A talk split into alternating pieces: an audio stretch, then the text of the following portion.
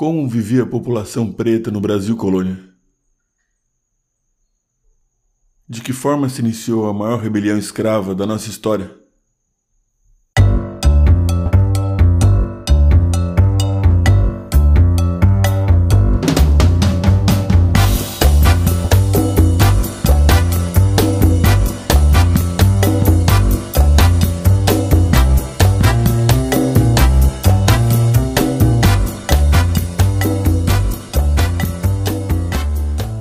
Feliz Natal e vocês estão no Samba, Prosa e Rapadura, o seu podcast sobre brasilidade, diversidade e arte.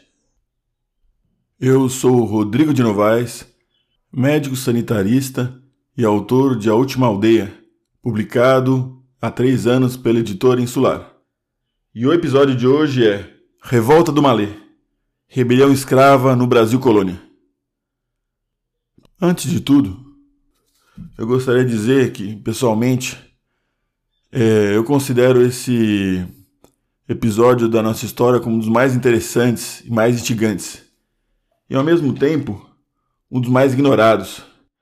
O fato de ignorar o episódio da Revolta do Malê passa ao mesmo tempo pela, pelo ignorar de toda a construção da independência da população preta no Brasil, toda a construção de autonomia e soberania.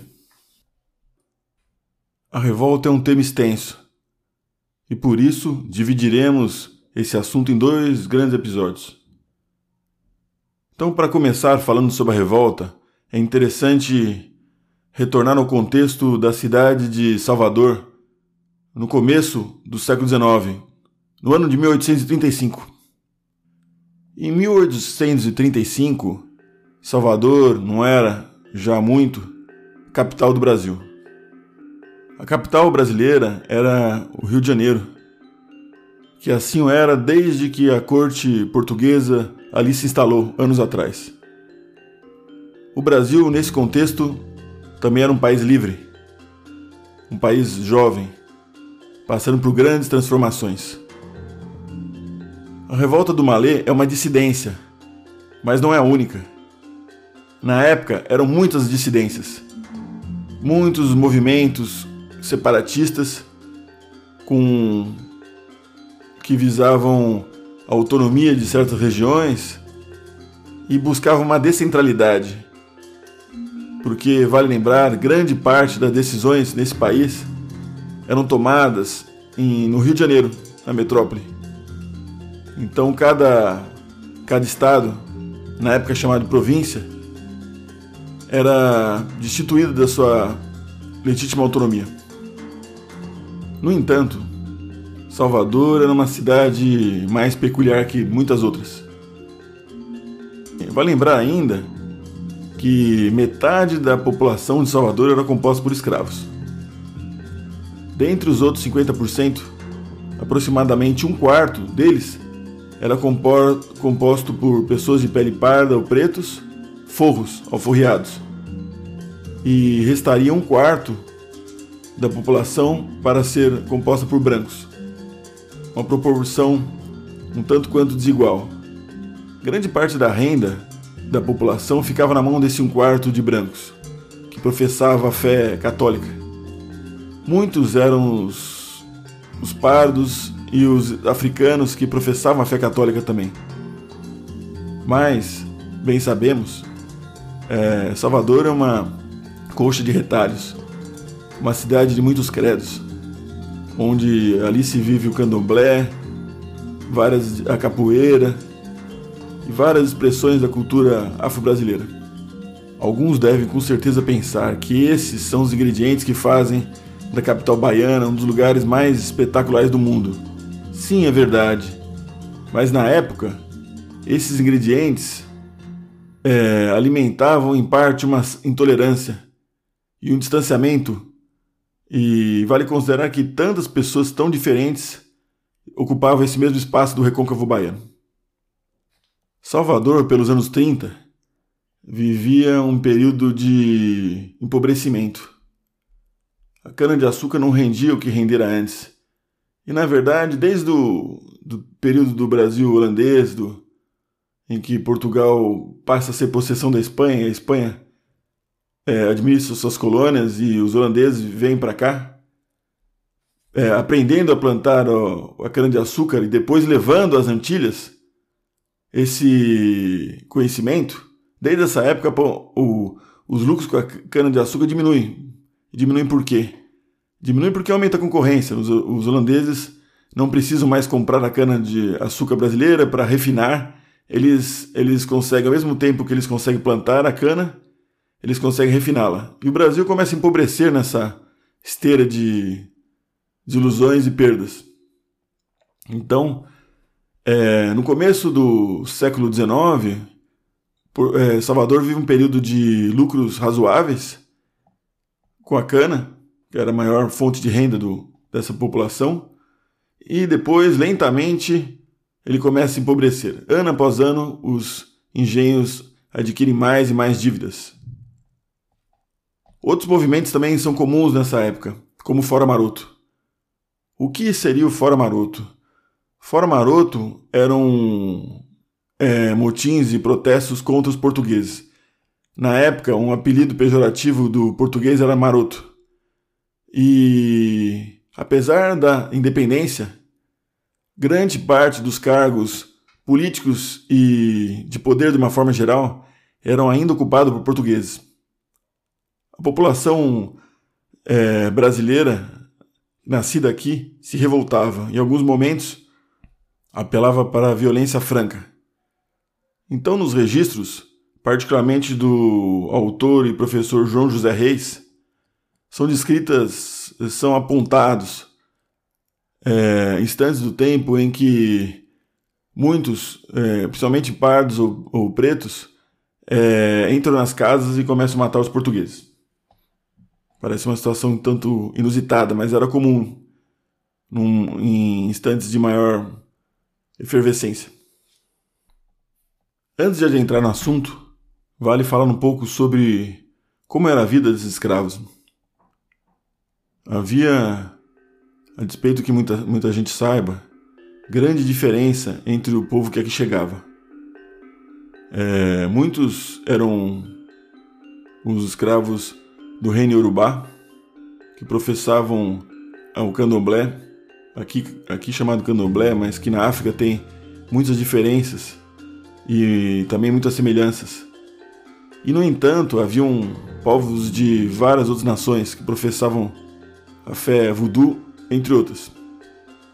E por vezes, reunidos numa senzala, haviam membros de nações totalmente di diferentes e opostas o que levava a uma grande animosidade. Os africanos no Brasil, é, despossuídos de tudo que tinham no passado, na mãe África, tentaram recuperar um pouco de sua cultura e trouxeram para nós preciosidades que hoje fazem parte da cultura brasileira, como a capoeira, como o lundu, que veio depois compor o samba e tantos outros ritmos brasileiros entre outros. Esses, é, entre esses escravos, era comum aqueles que soubessem ler, a despeito de que muitas outras pessoas não saibam isso. E Gilberto Freire dizia que em certa época, particularmente no Brasil colônia, era muito mais comum é, em alguns lugares encontrar é, escravos letrados do que portugueses letrados. A afirmação pode parecer leviana e absurda, mas é o que fala o grande mestre de Casagrande Senzala. Então, é, o que levou a esse grande movimento como a revolta do Malê em Salvador? Um contexto precisa ser recuperado, porque ele explica parte do que aconteceu, ou tudo. A Salvador do século XIX, do começo do século XIX, era uma cidade rica que se empobrecia, mas é uma cidade onde todos tinham escravos. É, mesmo escravos, alguns escravos tinham escravos. E para o desenvolvimento total da economia, era muito mais comum a mão de obra escrava do que a mão de obra assalariada ou paga.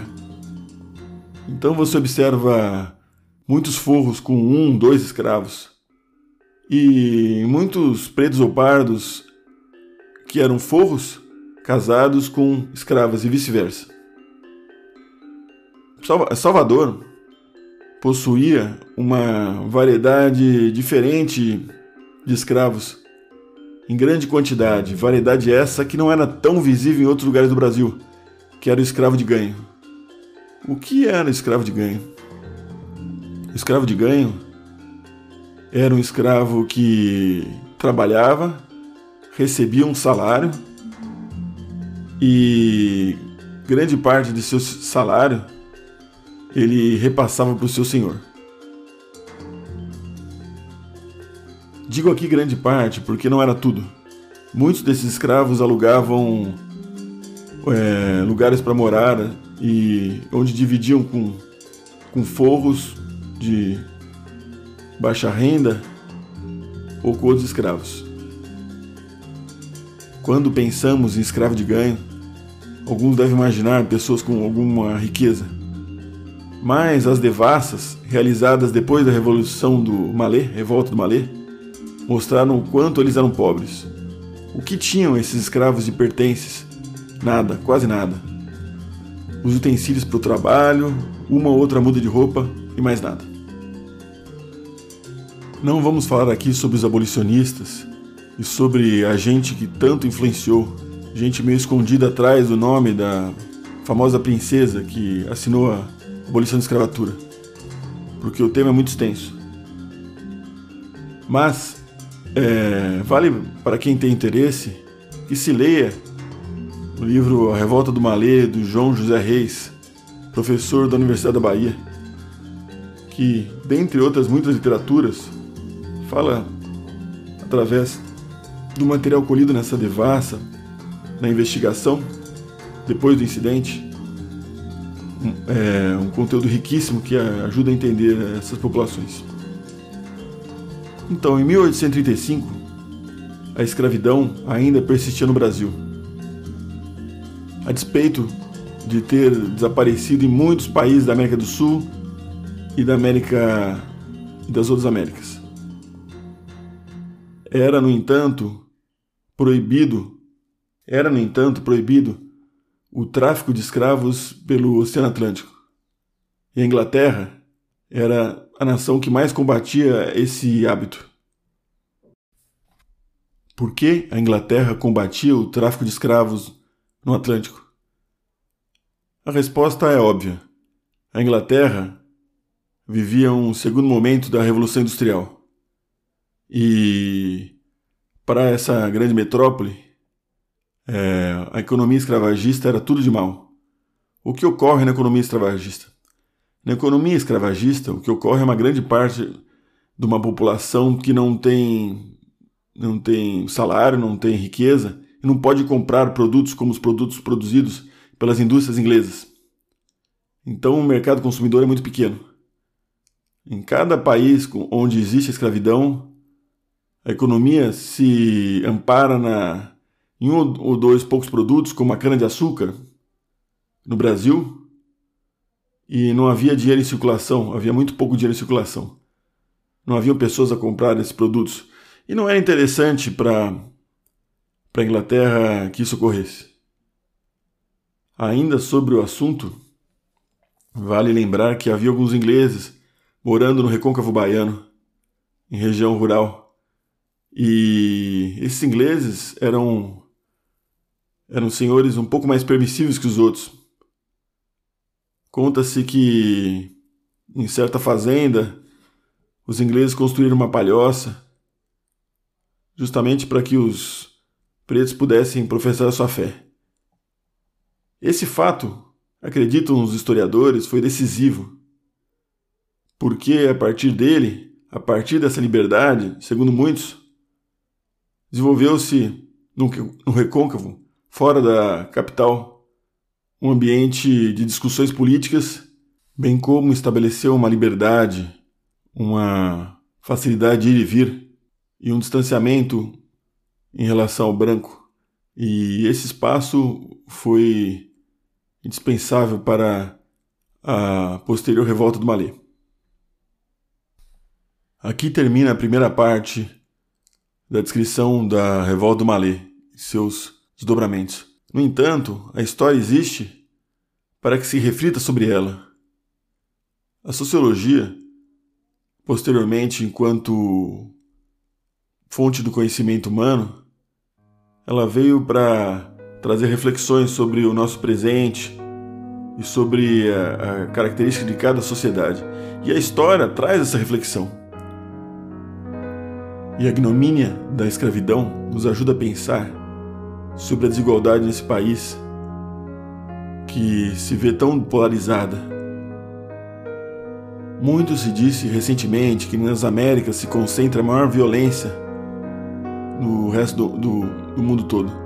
E essa violência é fruto dessa desigualdade. Inoculados que foram no continente americano pelo europeu, condições tão desarmônicas com tantas diferenças, que vieram mesmo depois da abolição e da independência de tantos outros movimentos, a se estender em cenários como os cenários que conhecemos hoje. Então vale que se reflita no futuro. O passado sempre ajuda a explicar um pouco do presente. Boa tarde a todos e aguardamos vocês na continuação do episódio Revolta do Malê. Muito obrigado.